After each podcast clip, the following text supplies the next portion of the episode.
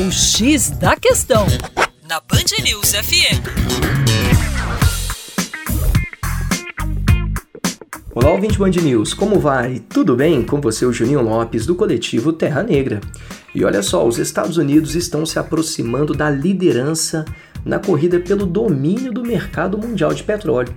De acordo com as últimas notícias aí da Agência Internacional de Energia, a produção americana atingirá no ano de 2018, ano atual, né, a marca de 10 milhões de barris de petróleo bruto por dia.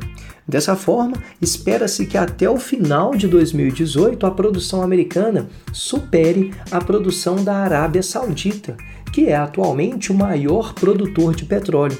É, a Arábia Saudita produz, só para você ter uma noção, cerca de 13,5% de todo o petróleo mundial. O mais interessante é que essa grande produção de petróleo norte-americana pode gerar implicações na geopolítica. E uma a gente já pode até falar. É o seguinte: o Oriente Médio é conhecido como sendo a região que tem mais petróleo no planeta Terra.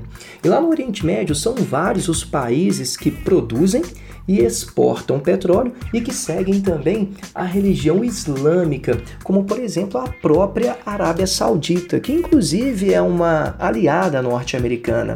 Agora, recentemente o atual presidente norte-americano Donald Trump anunciou a mudança da embaixada norte-americana de Tel Aviv, lá em Israel, para Jerusalém.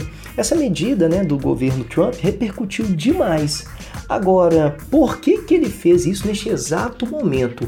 Uma das explicações é a menor preocupação que os Estados Unidos têm em relação à oferta de petróleo do mundo muçulmano lá do Oriente Médio.